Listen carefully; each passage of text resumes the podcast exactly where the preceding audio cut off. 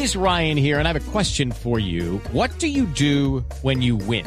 Like, are you a fist pumper? A woohooer, a hand clapper, a high fiver. I kind of like the high five, but if you want to hone in on those winning moves, check out Chumba Casino. At ChumbaCasino.com, choose from hundreds of social casino style games for your chance to redeem serious cash prizes. There are new game releases weekly, plus free daily bonuses. So don't wait. Start having the most fun ever at ChumbaCasino.com. No purchase necessary. BGW. Void were prohibited by law. See terms and conditions. 18 plus. Padres con experiencia, Padres nuevos, hijos únicos, hermanos, abuelos que conscientes, nietos que aprenden. Vamos a construir un puente entre generaciones para que las familias crezcan y entre todos podamos cambiar el mundo. Aquí comienza Generaciones Blue, un espacio del ICBF y Blue Radio, con testimonios, guías, expertos e invitados que nos ayudarán a mejorar la vida en familia y las relaciones entre sus miembros. Generaciones Blue, estamos cambiando el mundo. Una alianza de Blue Radio y el Instituto Colombiano de Bienestar Familiar. Generaciones Blue, por Blue Radio y bluradio.com. La nueva alternativa.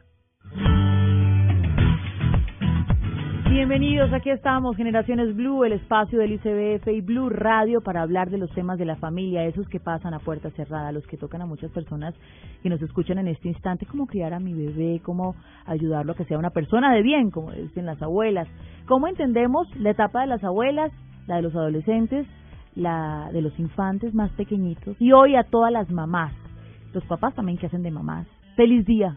Esta es una celebración que nos remonta a la antigua Grecia donde se celebraba a la madre de los dioses Zeus, Poseidón, esta fiesta. Había un día especial, una semana realmente dedicada a esa mamá de los dioses. También la Iglesia Católica luego la retomó para honrar a la Virgen María. A los católicos, ustedes saben, este es el mes de la Virgen María.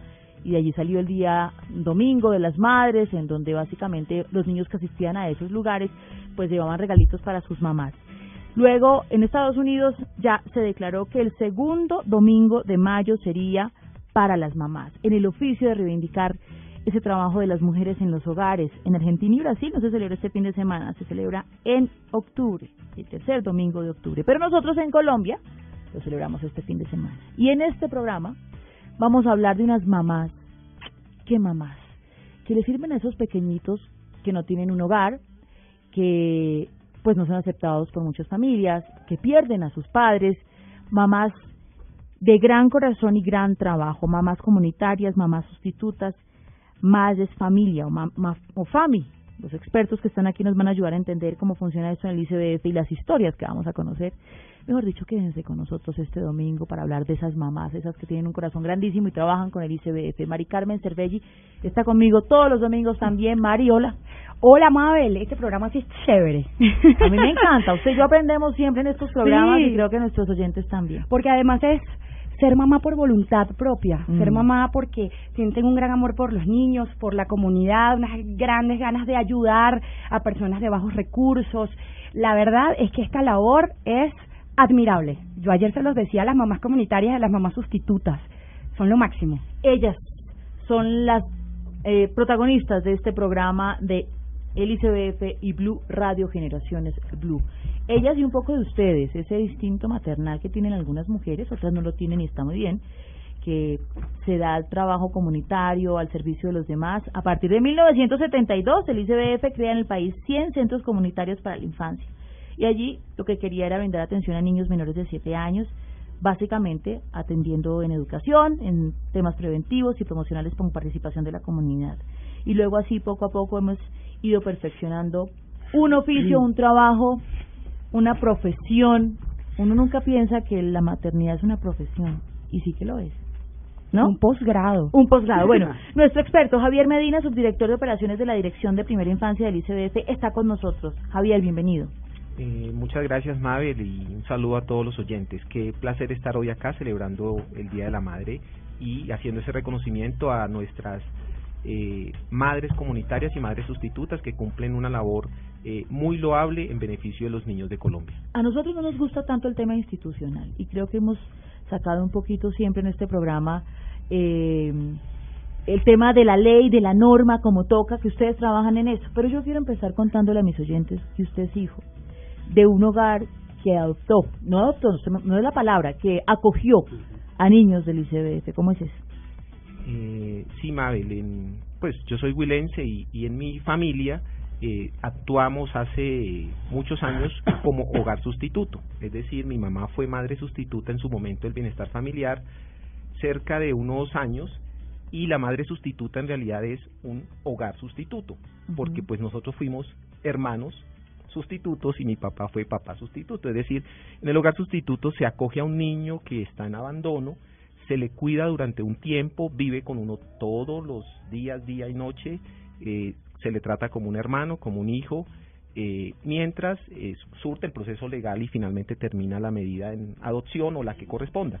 Pero es una labor muy bonita y, y digamos, ahí también aprendí mucho de tener hermanos que no son hermanos propios, pero aprender a Yo, yo no puedo pasar este momento que estoy viendo cómo se le ponen así los ojos un poco vidriosos a usted y se llenan un poco de lágrimas. Antes de este programa, antes de comenzar y saludarlo, nos decía, eh, nosotros dejamos de hacerlo porque, por ejemplo, estábamos con niños y hay unos apegos que empiezan normales a establecerse. Niños que no querían sus papás y llegaban a su casa y a los nueve meses tenían que partir.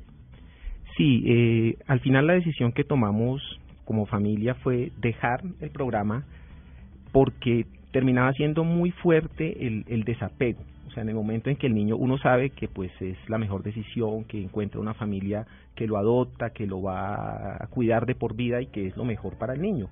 Y que uno es un hogar temporal, es un hogar sustituto. Pero ese desapego, ese momento de la salida terminaba siendo demasiado fuerte, nos afectaba a todos, a papá, a mamá, a nosotros. Eh, muchas veces acompañábamos el niño hasta la entrega a la familia que se lo llevaba. No puede uno enterarse dónde va a quedar el niño cuando se adopta Claro. por digamos, Seguridad y, reglamentación. y por ese apego también De de ir a buscar a mi hermanito que llegó a mi casa y se lo llevaron, todo puede pasar.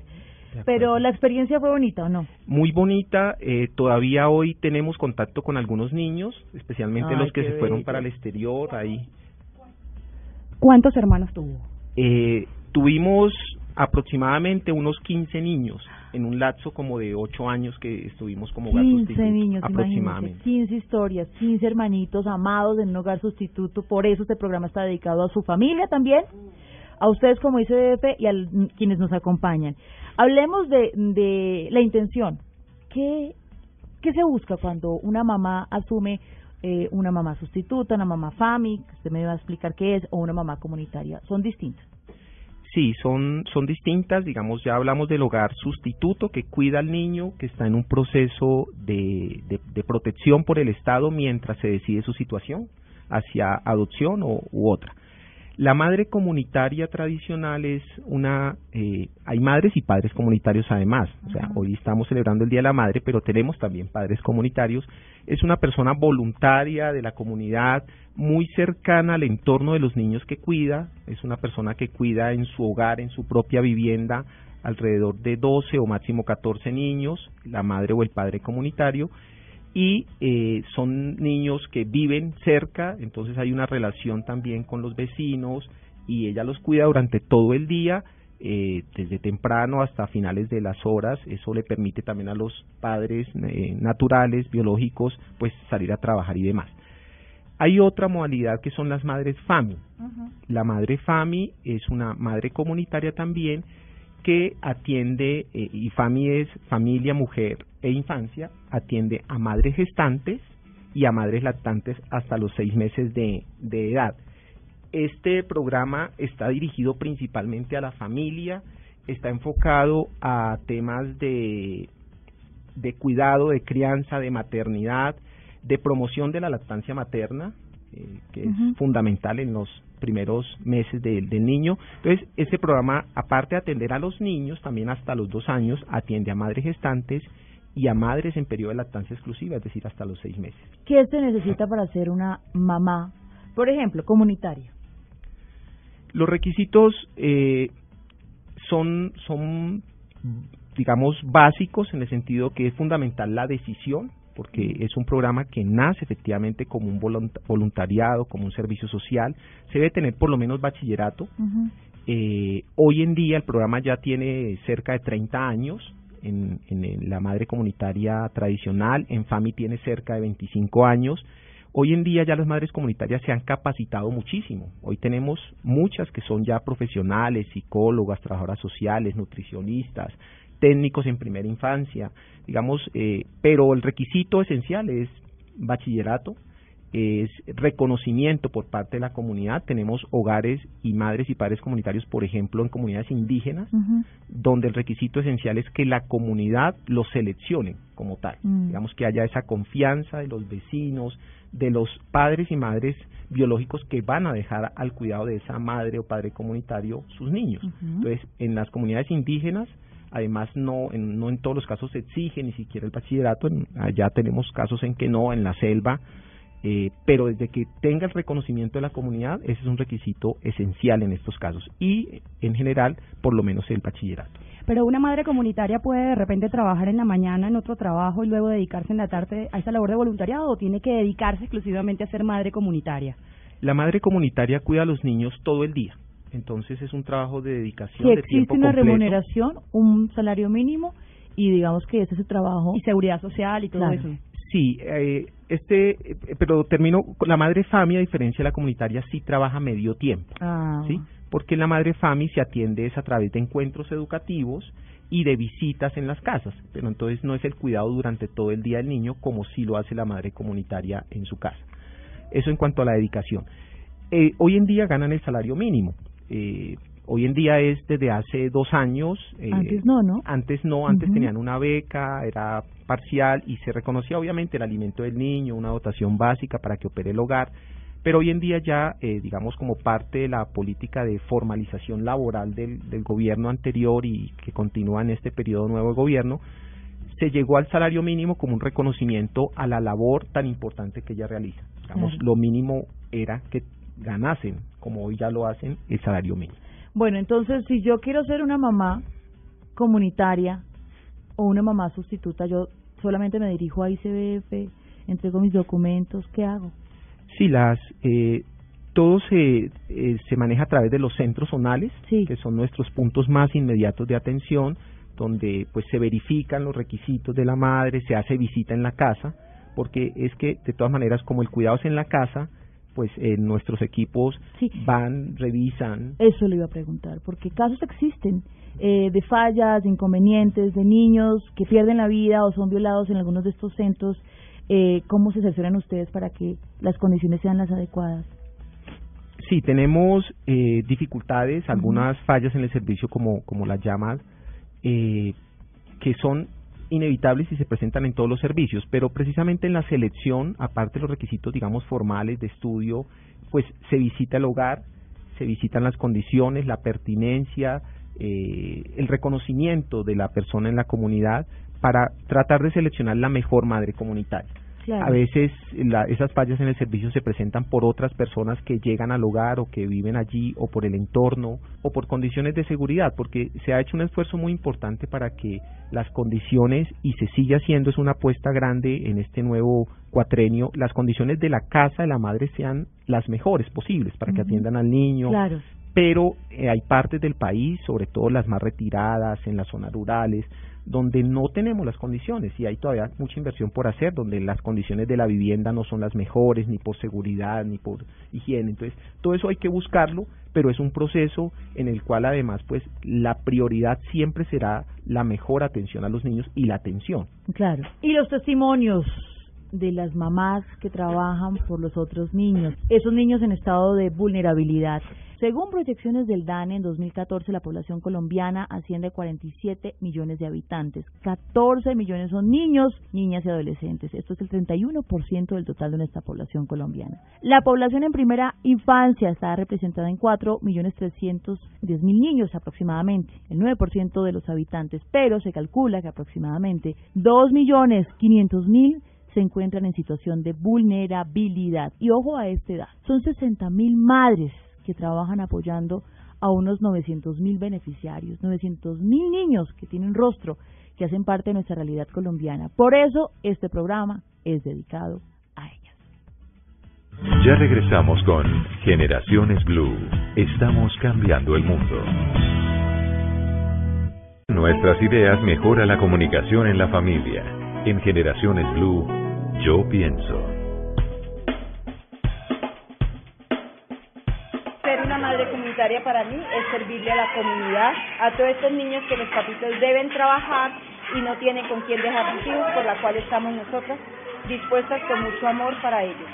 Ser una madre comunitaria es la segunda mamá para estos niños. Pues, mientras las madres trabajan, entonces nosotros somos las segundas madres para ellos. Nosotros como que reemplazamos ese cariño que les hace falta y se lo damos acá a conocer por medio de las actividades, del juego. Para mí ser madre comunitaria más que un reto es una, una labor hermosa. Lidiar con niños es una manera muy maravillosa de experimentar la vida. Eh, para mí una madre comunitaria es una persona que entrega todo por los niños. Eh, una madre comunitaria es una persona dedicada a, mi, a la comunidad a nuestros niños de nuestra comunidad, al amor, al respeto y a la buena educación. Sus testimonios aquí en Generaciones Blue. Feliz día, mamás comunitarias. Gracias por todo el trabajo que hacen con la niñez en Colombia. Gracias por ese amor que le entregan a esos pequeñitos para que puedan seguir caminando, para que sean personas de bien, por todos los valores. Hoy tenemos una mujer que ha trabajado durante mucho tiempo como mamá comunitaria, Aura Judith Fuentes. Bienvenida. Muy buenos días, Mabel, eh, Mari Carmen, a todos mis funcionarios acá del ICBF. Muchas gracias por invitarme al programa y muy buenos días a todas mis compañeras madres comunitarias a nivel nacional. Dios me las bendiga. Aprovecho para mandarles un saludo y decirles que tengan un feliz día de madre. Eh, realmente por el saber de que somos segundas mamitas de estos niños y niñas que cuidamos el día a día. Gracias a Dios primeramente por darnos la salud y la fortaleza para estar con ellos siempre. Doña Aura, ¿usted por qué decidió ser mamá comunitaria? Eh, eso fue algo como tan así, de un momento a otro, de sentir, cuando empecé yo el programa, eh, estaba con mis muñecos, con mis hijos, yo veía que había niños que de pronto estaban muy en la comunidad desprotegidos, veía que realmente como que necesitaban de alguien que los cuidara, que los protegiera, que de pronto en algo de nutrición les ayudar. Habían amigas o con vecinas que necesitaban esa protección de sus niños y en ese momento en, la, en el barrio, en la comunidad no había ningún hogar comunitario, nada del ICBF en ese momento. Entonces, pues la verdad me nació la idea yo decía, Dios, pues qué rico servirle a la comunidad y ayudarles a cuidar a estos niños eh, mientras ellas trabajaban. Entonces empecé pues a hablar sobre averiguar el programa, cómo era y ahí empecé hace 18 años. 18 años, ¿cuántos niños tiene la cita? Eh, nosotros, eh, yo pienso, al, tiempo desde, desde que empecé. Sí. Ay, Dios, ya hoy en día tienen 17 años, 18. Empecé casi a trabajar con de añitos, dos añitos en ese tiempo. Hoy en día me los saludo, son adolescentes también. ¿Y cómo le dicen? No, mamá Judith. Ellos, cuando mamá Judith, mi profe. Hola, profe, ¿cómo estás? Muy feliz. Eh, eh, cuando yo los veo, me dan ganas de llorar, la verdad siento como lágrimas, decir eh, eh, la, satisfacción de ver un chico bien, un pelado ya estudiado, ya terminando ya su bachillerato. Eh, se recuerdan, ellos me preguntaban mucho fotos, querían ir a mi jardín nuevamente a ver si yo tenía fotos de ellos cuando eran pequeñines, eh, de todo lo que hacían. Entonces he tenido también experiencias con ellos en eso, de que cuando eh, ellos hacían sus travesuras y todo, yo les tenía fotos y dije, no vayan, yo los he invitado, porque son de la comunidad, se han criado ahí, claro. no me los encuentro todo el tiempo, entonces los he invitado a la casa, pues para que, porque ahorita no tengo lugar en la casa, pero estaba en un hogar agrupado. Precisamente eso le quería hablar, que es que ellos comienzan eh, cuidándolos en su hogar, pero ahorita tienen un centro en el barrio Viña del Mar espectacular de tres pisos, no te imaginas lo bonito que es, hay 200 niños, están ahí con sus profes jugando, haciendo todo tipo de actividades. ¿Cómo consiguió usted ese lugar? Bueno, eso nació de la idea de 18 mujeres, eh, madres comunitarias también, mis compañeras, eh, de ver pues que en las casas pues le hacíamos igual prestábamos un buen servicio. Pero llegó un momento a otro pues que eh, pues hubo pasamos por el sitio y miramos una sede había un colegio que se estaba arrendando la sede en colegio y llegamos y pues yo pues les dije no mujeres pienso que es la hora que salgamos de las casas y iniciemos el proceso para cualificar y, y que los niños tengan unos mejores espacios Aparte que en la casa les damos ese amor también lo mismo, el cariño, eh, el aprendizaje, la buena nutrición, pero queríamos como abrirnos a esos espacios mucho mejor para ellos. Entonces eh, iniciamos el proceso de hogares grupales, donde allí empezó el ICBF a ver la posibilidad de que sí se podía como hogar comunitario pasar allí. Entonces ahí empezó, empezó. Mamá Judith, ¿qué hace un niño en su hogar? Uy, desde que inicia, la labor desde que inicia, la felicidad, el abrazo, el amor y el cariño. Cuando llega y ve su segunda mamá, nosotros somos la segunda mamá para ellos. Entonces ellos se desprenden fácilmente ya de mamá porque ya tienen la confianza con nosotros. Ellos ya nosotros empezamos a iniciar su proceso, la bienvenida, todos los momentos pedagógicos que realmente inicia inicia en este momento con ellos. Entonces empezamos con el vamos, el bienvenida, el amor, hola, ¿cómo te fue? ¿Qué hiciste con mamá anoche? ¿Qué hicieron? Eh, en la noche anterior les preguntamos ese día qué hicieron, en la bienvenida. Después iniciamos un proceso de hacer actividades. Entonces, bueno, ¿hoy qué quieren hacer? Más que le pregunté, lo que yo tenga planeado es qué quieres hacer hoy que él siempre venga con algo, profe, yo quiero pintar, profe, yo quiero colorear, yo quiero eh, eh, rompecabezas, yo quiero muchas cosas, ellos todos quieren todo. Entonces uno lo que hace es decirle, bueno, hoy vamos a, trabajar esto, lo que ustedes quieren. Entonces vamos y, Juanito, tú quieres trabajar con rompecabezas, vamos a trabajar rompecabezas. Rompemos el hielo así, claro, con ellos. Porque claro. ellos quieren... Bueno, y la otra pregunta, antes de presentarles a nuestro próximo invitado, un invitado que les traemos maravilloso, es, mamá Judith, ¿cuáles son los problemas más frecuentes de las otras mamás? ¿Con qué problemas llegan los niños? ¿Cuál es Eh, la situación de crisis que puede encontrar uno también en los hogares comunitarios del ICB? Eh, hay una que nos está afectando mucho a los niños y es de mucha tristeza para nosotros, es eh, la separación de los padres. Eh, se está viendo mucho la separación de los padres, realmente la desunión familiar. Entonces, cuando llegan allí las mamitas a veces llorando, eh, pues desesperadas dentro del proceso porque eh, de pronto han sido maltratadas por sus esposos y pues eh, lo que hacen es llegar y el, amor hacia, hacia que nosotros les ayudemos, les apoyemos y decir, eh, eh, ayúdenme por favor, yo quiero que ustedes me orienten a dónde tengo que ir o algo, porque los niños prácticamente lo que estamos viendo en nuestro en nuestro vivir de ellos es, ¿tú con quién vives? Con mamá, con papá, con abuelo. Entonces, en, en, en, el, en toda la encuesta que hemos hecho con ellos, ellos viven, hay muchos que viven solamente o con sus abuelos o con su papito o su mamá, mamás cabezas de familia. Entonces nos encontramos siempre con problemáticas de eso, o sea que las mamitas solamente eh, están con sus muñecos. Una mamá que lleva a su hijo a un centro comunitario, una mamá comunitaria, ¿da un aporte económico?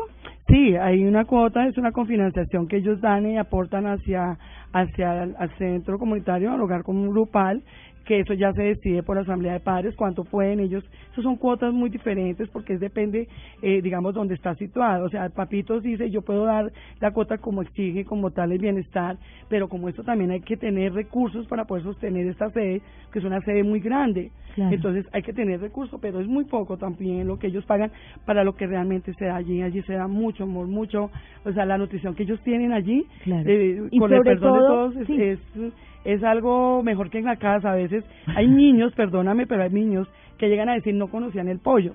O sea, yo quiero comer, me dar pollo, te dan a ti el, el- lo que es la porción del pollo. Hay niños que pronto acostumbrados a comer huevito o en el plato, en ese día, en la nutrición del día en la casa, no hubo de pronto ni siquiera un huevito en su plato. Entonces, eso es una dicha para nosotros. La buena nutrición que se da desde los hogares agrupados y hogares de bienestar es muy buena y muy excelente. Y satisfacción porque tú los ves y María de Carmen, eh, ella creo que es testiga de ver esos niños tan felices, tan alegres, actividades lúdicas que Claro. a través del juego, a través del juego y a través del aprendizaje ellos realmente eh, son muy felices. Mamá Judith, vamos a celebrar esos 20 años.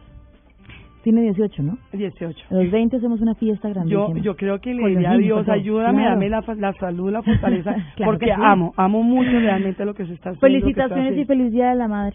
Gracias. Mamá de muchos, pero todavía no se va a ir. Espérese, por Ah, favor. bueno, ok. Porque quiero presentarles. No, ¿qué tal si vamos a una pausa y al regresar les presento al personaje que tenemos aquí? Una historia de vida de los resultados de estas mamás y CBF. Volvemos. Ya regresamos con Generaciones Blue. Estamos cambiando el mundo. La voz de todos y todas está en la calle y también está en Generaciones Blue.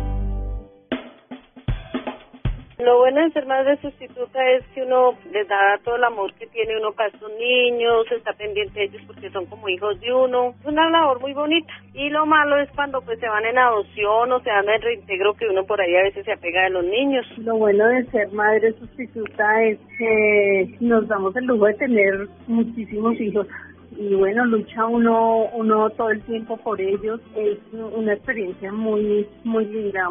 Lo malo es cuando pues nos lo retiran, bien sea que se van con su familia biológica, bien sea que se van a adopción, pues es triste, pues se termina uno enamorando terriblemente de ellos. Bueno, madres comunitarias, madres FAMI, atención a la familia, a las mujeres, a la infancia y qué más, madres gestantes, ¿no? Madres FAMI, madres comunitarias y madres sustitutas. Y madres sustitutas, muy bien. Bueno, entonces hablamos ahora de las madres sustitutas y tenemos el testimonio inicialmente de Víctor Alonso Cerna. Fue criado por una mamá sustituta. Y vieron la sonrisa de este personaje desde que llegó. Trajo hasta flauta. ¿Va a tocar la flauta, Víctor? Claro, esa es la idea. Para animarnos la celebración. Cuénteme un poco su historia. Usted no es de aquí de Bogotá. No. Hoy trabaja con ICBF. Se formó, hizo todo su proceso, pero usted es de Ibagué. Soy, nací en apartado Antioquia. Desde muy, desde muy pequeño, a los tres años, eh, quedé huérfano de papá y de mamá. Eh, por circunstancias de, de entre, por esas circunstancias eh, muere mi mamá y mi papá y desde los, tres, desde los tres años entré bajo medida de protección a, al ICF Regional Tolima, desde los tres años estuve en Ibagué y, y, mi proceso pues fue muy importante porque tuve la posibilidad de contar con una familia sustituta durante casi 19 años, en donde tuve eh, el amor que, que no pude tener con mi familia biológica. Y finalmente fue un proceso muy interesante porque esa fue la base que me formó como persona. Y adicionalmente eh, yo soy lo que soy hoy en día gracias a esa familia, porque pues soy soy un hombre con, con unos principios, con unos valores y pienso que soy una persona muy radical por lo que estudié. Derecho, ¿no? Soy, sí, abogado, soy además. Eh, el año pasado tuve la posibilidad de graduarme como abogado en la Universidad Cooperativa de Ibagué y tuve una de las mayores satisfacciones en mi vida, estos 26 años, fue que eh, tuve esa posibilidad de que la doctora Cristina Plaza me entregara ese diploma, que fue un orgullo porque durante todo ese tiempo vivido es, es, es, es un logro conseguido por mucho tiempo y, y gracias a Dios ella es un referente a seguir luchando por mis cosas, por mis ideales y lógicamente que esas madres sustitutas son muy importantes en esa labor que nosotros tenemos como jóvenes. Pero ha sido un largo camino. Sí, ha sido un, un camino de cosas fuertes. ¿Usted es hijo uno? No, yo tengo yo tengo dos hermanos más que también están en Ibagué, que también están en el tema, en el sistema de protección. Eh, yo soy el, el, el, segundo de los tres. Eh, El mayor se llama Jorge Luis Serna. Eh, sigo yo y después sigue Diana, que es la menor. La menor está estudiando pedagogía infantil allá en Ibagué. Y Jorge Luis, eh, desafortunadamente, pues él se le dieron también las posibilidades de estudiar, pero no quiso. El instituto le dijo, cada uno, cada uno, yo digo esto, cada uno de nosotros somos los propios arquitectos de nuestras propias vidas y somos los que tomamos decisiones para bien o para mal. Claro, bueno, abogado, entonces, usted llegó a este hogar sustituto constituido por papá, mamá, hermanos. Sí, eh, la, el, el hogar eran dos, eh, mis papás, mi mamá y cuatro hermanos sustitutos. Papá que todavía lo llama todos los días. Sí, que todos los días me llama, me pregunta qué, qué quiero, qué necesito. Es un papá ejemplar, es un papá que, que siempre está pendiente. El día del grado fue, fue lo vi llorar, casi nunca lo había visto llorar. Se sintió muy orgulloso de, de ese hijo sustituto, eso fue una activación de todo lo que de todo lo que ha venido pasando, entonces fue muy interesante y finalmente yo soy un resultado de, de todo el proceso del ICBF, porque soy lo que soy gracias al ICBF, porque yo tengo unas bases de una familia, pero el instituto aportó esa No. formación. Aquí todos en esta mesa tenemos la lágrima en el ojo cuando escuchamos este testimonio de resultado. Eh, hay un momento de crisis, Víctor. Sí, eh, yo entré a los 14 años, entré en una crisis muy fuerte, eh, en donde tuve muchos interrogantes en mi vida porque no entendía por qué estaba en el ICBF, porque no tenía un papá y una mamá como todo el mundo lo tenía, pero finalmente tuve que pasar por esa crisis para entender que sí tenía una mamá y un papá. Donde no lo hubiera vivido, yo siento que hoy no estuviera acá hablando con ustedes, porque hubiera sido, aunque tuve, tuve esa familia en donde me lo dio todo porque me dieron lo más mínimo, si yo quería algo me lo daban, era tan caprichoso que si mi mamá me, que si yo quería lo más lo más simple me lo daban. Entonces finalmente esa crisis eh, me hizo entender que yo era el único arquitecto de mi propia vida. Estuve estuve en esa modal, eh, después de, de esa crisis que tuve eh, mi mamá se cansó de mí por todo mi comportamiento, tuve que entrar en una institución de protección en donde me marcó mucho, a mis 26 años me marcó mucho lo que viví y entendí que sí tenía una familia y era esa familia sustituta, era esa familia que, que me decía todos los días cómo está, cómo amaneció, qué quiere, qué le hago.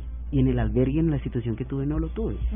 Entonces No estaba no eso. ¿Me dice el nombre de su mamá? Eh, mi mamá se llama María Leita Correa y... ¿Y su papá? Adonai Roa y, y mis hermanos, que los adoro mucho. Ay, qué belleza. Les mandamos desde aquí No. un abrazo. Gracias por el trabajo que han hecho con el abogado Víctor Alonso Serna, ya graduado. Ya me va a tocar la flauta porque quiero entrevistar a esta mamá sustituta que está llorando, como el resto de la mesa. Cuando escuche este testimonio, doña Ruth Estela Burgos. Bienvenida, doña Ruth. Muchas gracias. Estoy muy contenta, de verdad. Doy muchas gracias a Dios, doy gracias a la vida de estar en- viviendo este momento. Hace mucho, mucho tiempo quería como tener esta oportunidad, se me ha presentado, no la voy a desaprovechar. Soy madre sustituta hace nueve años, muy contenta de haber vivido experiencias con otros niños que no eran mis hijos he dicho, ¿qué más puedo yo pedirle a la vida cuando he criado hijos, niños, bebés que no han sido míos? Les he dado todo el cariño que han necesitado. Con eso, únicamente con el amor, he levantado niños. Niños que me han dicho que no se me van a criar que debe- deberían haberlos dejado en el hospital porque no era de vivir. Y más, sin embargo, yo tengo el testimonio de mi bebé. Yo le digo mi bebé porque yo la crié, la sentía mía, la sentí, la asumí como mía. Una bebé prematura, con nueve enfermedades, oxígeno dependiente, con un peso de 1500 gramos, un, un, un tamaño de 44, que nadie daba nada por ella. Y la niña se me crió. Levanté a la niña y a los 13 meses de edad la niña equilibró con el tamaño, peso, todo de un niño normal. Ese esa esa bebé es la que a mí me ha marcado más de todos los ¿Cuántos niños niños, doña Ruth? por mi hogar han pasado 81 niños. 81 niños. encontraron amor Cinco, cinco especialmente de ellos en adopción. Tres eh, eh, se los encontró en basureros. Tres en basureros y dos abandonados en hospitales por las propias mamás. Eh, cinco pequeñitos, hermosos, divinos, que les di todo mi cariño. Gracias a Dios están bien. ¿Sabe de Se ellos? fueron. No, Mm. Pero yo sé que les ha ido muy bien. Yo sé que les ha ido muy bien. Eh, tengo como una experiencia de una psicóloga del ICBF cuando teníamos nosotros las valoraciones. Ella siempre nos decía a nosotras que no fuéramos egoístas, porque es que nosotras queríamos quedarnos con esos niños. O sea, yo me hubiera podido tener mis 10, 15 hijos, pero ella me des- nos decía que no seamos egoístas, que diéramos la oportunidad a unas familias que de verdad no tienen hijos, que les diéramos la oportunidad a esas familias de tener un hijo, de darles la posibilidad a esos niños abandonados de tener un hogar, de tener una familia. Gracias a ella comprendí, porque antes no comprendía. No comprendía que yo nosotras decíamos nos quitaron los niños, no es que nos los hayan quitado, es que necesitan, deben conseguir una familia, tienen el derecho de ir donde una familia. Ya comprendí que esos niños están muy bien. Señora Ruth, entonces esa es su manera de manejar el desapego. ¿Qué hace usted cuando ya ha llegado la hora de que su niño se vaya? Cuando comprendí eso, de que no debería ser egoísta, que debería dar a esas familias que no tenían niños, hijos, la oportunidad de tener uno para levantarlo como si propio, ya el desapego lo fui manejando muy bien. Porque antes pues lógico, era echarse a morir, de echarse a la pena total de esos niños sin saber cómo les iría, sin saber cómo estaban, que, que si, si habrán manejado las mismas rutinas que uno manejó. Ya cuando comprendí eso, entonces ya el desapego ya fue mermando, fue mermando y ya la última niña, por decir, eh, se me fue el 23 de diciembre del año pasado. Eh, era mi Navidad, pues por supuesto, no triste, pero no, a la final fue alegre porque esa bebé se fue con una muy buena familia y yo sé que está bien. Espíritu de mamás, hoy el Día de la Madre, hay padres sustitutos también, este programa lo vamos a hacer, se los prometo, pero hoy hablamos de ellas, que han ayudado a criar hijos como Víctor Alfonso Serna, Víctor Alonso Serna, que nos acompaña el día de hoy, y otros tantos. ¿Ha hablado con algunos de ellos, doña Ruth? ¿Contacto con algunos de esos niños que pasaron por sus manos? Mm, De adopción no, de los de los niños que pasaron porque tenían sus papás biológicos y fueron reintegrados ya cuando el proceso terminó, sí, sí. Eh, ellos me dicen es tía, por porque los lazos que se debe tener en el hogar, entonces eh, como que les da más confianza a ellos, a los niños, entonces ellos me dicen tía Ruth. Y cuando me los encuentro, sí, me he encontrado con adolescentes y niños pequeños, de pronto ya no se han acordado, pero las mamitas sí se acuerdan, le dice, tú estuviste con ella. Y ha sido bien, muy bien y muy contenta de verlos que después de su proceso de separación de esos papás, como que los papás al fin comprendieron que, que no deben dar papaya. Con los niños no deben dar papaya, deben desde el principio tomar su posición de padres. ¿Sí? Entonces, no, muy contentas. Cuando y nosotros, mire, felices de tenerla aquí. Escuché su testimonio. Usted dice, voy a aprovechar esta oportunidad. Tómese los micrófonos de Blue Radio. Voy a hacer una pausa, doña Ruth. Cuando Muchas regrese, el doctor Víctor Alonso Serna, abogado, recientemente, ¿no? Nos va a tocar la flauta y usted me va a decir otras cositas y también Aura Judith Fuentes va a hablar con nosotros y nuestro experto Javier Medina nos va a dar otros datos y testimonios de esta celebración. Mamás comunitarias y CDF. Ya regresamos con Generaciones Blue. Estamos cambiando el mundo. Expresar nuestras ideas mejora la comunicación en la familia. En Generaciones Blue, yo pienso. Pues para mi madre comunitaria es trabajar por la comunidad sin ánimo de lucro y sé, sin, a dar tolerancia, amor, cariño para los niños y, y, ante, y la sociedad también porque nos toca con los papás. Madre comunitaria es ser una mujer integral, porque si uno tiene que ser primero madre para poder sentir el amor y el cariño por estos niños. Para mí no, es, es lo mejor que le puede pasar a uno y estar muy pendiente de los niños de que tengan buena nutrición, que tengan buena pedagogía. Es lo más lindo que me ha pasado en la vida, porque soy feliz con el trabajo que tengo. Me encanta, me encanta trabajar con los niños y niñas. Soy feliz de poderles brindar lo que ellos necesitan. Las madres comunitarias somos unas personas que tratamos de dar lo mejor de nosotras en recreación, en afecto, en cuidado, pero también en aprendizaje, porque pues por eso nos hemos estado eh, profesionalizando, buscando llegar a los niños con un nivel pedagógico que los, sal, los saque adelante y que lleguen con buenas bases para la educación formal. Silvia, Mamás Comunitarias, ICBF, Blue Radio hace este programa Generaciones Blue, hoy en homenaje a ustedes y los invitamos todos los domingos a las 12 del día, nos sentamos aquí a conversar de esos temas de familia, y sentamos a las generaciones, a, los, a las mamás, a los papás, a los niños, niñas, adolescentes, a los jovencitos, a las abuelas también que nos acompañan. Y seguimos con este tema. Muchas preguntas en redes sociales. Mari Carmen. Sí, una de ellas es, hay niños que se quedan huérfanos y llegan a un, hogar sustituto, pero hay otros que tienen a sus papás biológicos. ¿Cómo es el proceso que hay que seguir mientras el niño está en el, en el hogar sustituto y sus papás pues se están preparando para recuperarlo de alguna manera? ¿Cómo, cómo funciona eso?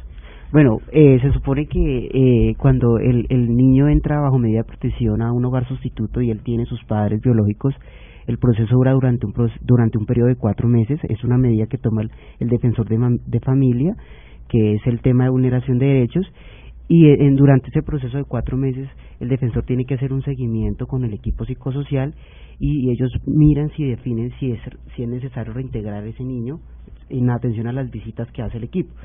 Si el defensor considera que no es necesario aún reintegrar al niño, el defensor tiene la facultad legal de, de, de, de solicitar dos meses más de prórroga para que continúe ese seguimiento. Durante esos dos meses, el defensor de familia debe definir la situación legal del niño, si se reintegra o debe seguir bajo medida del ICB. Bueno, eso es clave para también entender el tema de adoptabilidad y porque las mamás dicen depende, si son adoptables, pues es otro proceso. Si son niños que sus papás murieron, como el caso de Víctor Alonso, pues es otro procedimiento. Eh, Javier, en general una mamá sustituta en este caso, ¿qué debe hacer para acceder a, a este apoyo a los niños de Colombia? Eh, también hay una, digamos, una postulación que realizan las madres que están interesados, los hogares que están interesados en eh, hogares sustitutos. El centro zonal, de igual manera como las madres comunitarias, verifica las condiciones y finalmente determina si es un, una madre, un hogar sustituto adecuado y le asigna niños eh, dependiendo de la situación. Como decía Víctor hace un momento, hay madres sustitutas que tienen un niño, hay unas que tienen más niños en el hogar, eh, a veces llegan niños que son hermanitos y se procura que mantenerlos juntos. Correcto. Entonces hay muchas circunstancias ya, pero digamos después de que ya se ha autorizado, se ha escrito como madre o como hogar sustituto, pues se va manejando. Hay periodos en los que las madres no tienen niños, también ocurre eh, y están digamos eh, disponibles para para cuando se requiera un hogar sustituto. Claro, doña Ruth, ¿usted tiene algo más para decirnos? Estamos llegando a la parte final de nuestro programa el día de hoy. Eh, aprovecho la oportunidad para agradecer al ICBF eh, en este momento en manos de la doctora Luz Audrey Remolina, que hace, hace poco ella tomó el cargo de hogares sustitutos. Eh, el reconocimiento para nosotras ahora ha ido aumentando porque hace tiempo no se sabía que era un hogar sustituto ni una madre sustituta. Es más, hoy en día no sabe mucha gente que es un hogar y una madre sustituta, pero mm, se ha ido poco a poco dándole renombre a nuestra labor. Usted tiene hijos, ¿verdad? Sí, yo tengo dos hijas, pero ya son mayores. ¿Ellas qué piensan de su trabajo? No, ellas son felices con mis hijos, todos, porque es que el hogar sustituto no solo está en la cabeza de nosotras, el es hogar, y el hogar incluye todo, el esposo, los hijos. Entonces es un hogar, no es la madre sustituta que sí, somos nosotras, está en cabeza nuestra, pero es completo el hogar. Todo el hogar, eh, digamos, como que se compromete al trabajo. Claro. ¿Sí? Y eso es fundamental. Eso es eh, muy Doña fundamental. Ruth, feliz día. Muchas gracias. Por esos 80 niños y niñas que usted ha ayudado a que salgan adelante. Para madres sustitutas que tienen niños con discapacidad. Déjeme decir que es un trabajo enorme, enorme, muy gratificante y felicitaciones para esas señoras. Yo me les quito el sombrero. Usted lo logró, usted tuvo una bebita, como dice usted, ah, mi bebé, y lo logró, la sacó adelante. Bueno, doña Aura Judith, la mamá Judith, gracias por estar con nosotros. Feliz Día de la Madre. Gracias por el trabajo con los niños y el apoyo de los papás y las mamás en el día a día. Muchas gracias, Mabel. De verdad que les agradezco mucho y que tengan en cuenta a estas madres comunitarias, el programa Sustitutas, Madres Fami, que todas damos todo el amor y el cariño, la comprensión y, pedirle a Dios que todas, a todas nos dé esa fortaleza. La verdad, la salud a todas porque el amor que le brindamos a estos niños, Mabel, es muy grande. Gracias, ICBF. Dios los bendiga, que siempre sigan adelante con estos programas, que los apoyen muchísimo, apóyenos en todo, que nosotros estamos ahí para estar con estos niños y niñas de Colombia. Tengo pendiente una serenata. Ay, Pero quiero que nuestro experto Javier Medina, subdirector de operaciones de la Dirección de Primera Infancia del ICBF, pues dé el mensaje institucional en el Día de las Madres. Sí, a todas eh, las madres, y eso que yo soy bastante madre. no, en, este día tan especial a todas, eh, a mi mamá en primer lugar y a todas las madres de Colombia, un reconocimiento porque es en, en la labor de madre y en la labor de hogar donde efectivamente logramos transformar a Colombia, donde logramos que esos valores, como lo ha dicho Víctor, que hoy él tiene, se forman es en un hogar, se forman en buena medida por la madre eh, obviamente también el padre y, y la familia en general. Entonces, un saludo muy especial para ellas. También decirles, Mabel, y aquí a las compañeras, y por intermedio de ellas a todas las 60 mil madres comunitarias y no estoy seguro cuántas madres sustitutas, pero también son muchísimas en el país que el instituto sigue trabajando en este cuatrenio hay unas grandes apuestas para continuar fortaleciendo el programa en capacitación de las madres tenemos eh, la gran mayoría de madres comunitarias que ya hicieron el técnico en primera infancia muchas de ellas están en profesionalización hoy en día tienen algunos beneficios en materia pensional y en general vienen programas para lograr que este programa de madres comunitarias se siga fortaleciendo, así como se unen en hogares agrupados y demás, tengan otros apoyos de profesionales alrededor del trabajo de la madre comunitaria y la apuesta es muy importante porque en la política pública de primera infancia, en la estrategia de cero a siempre, el programa de hogares comunitarios es para nosotros fundamental. Atendemos 900 mil beneficiarios, es una muy buena porción de la atención total que realiza el instituto, que está llegando casi a los un poco más de dos millones de niños en total, pero el programa de eh, madres comunitarias, madres famis, madres agrupados, hogares empresariales, también hay empresas que articulan a madres comunitarias y benefician principalmente a los hijos de sus trabajadores, va a tener un fortalecimiento en este cuatrenio. Gracias por estar con nosotros. A ustedes. Por esa saludo. sensibilidad también con el tema. Nos encantan los funcionarios así en este programa. Nos vamos, Maricano. Sí, nos vamos. Yo les tengo que decir que yo las admiro, para mí son un ejemplo a seguir en lo particular. La maternidad ha sido una de las tareas y los oficios más complejos de mi vida y cada vez que lo piense voy a pensar en ustedes y voy a decir Para el segundo. ellas son mi empuje para el segundo. Don Víctor Alonso Serna, gracias por esa simpatía, por esa energía. Nos enorgullece que usted, que es un hijo, pues realmente un hijo de todos los colombianos, porque este programa es del ICBF, haya salido adelante, sea abogado el día de hoy.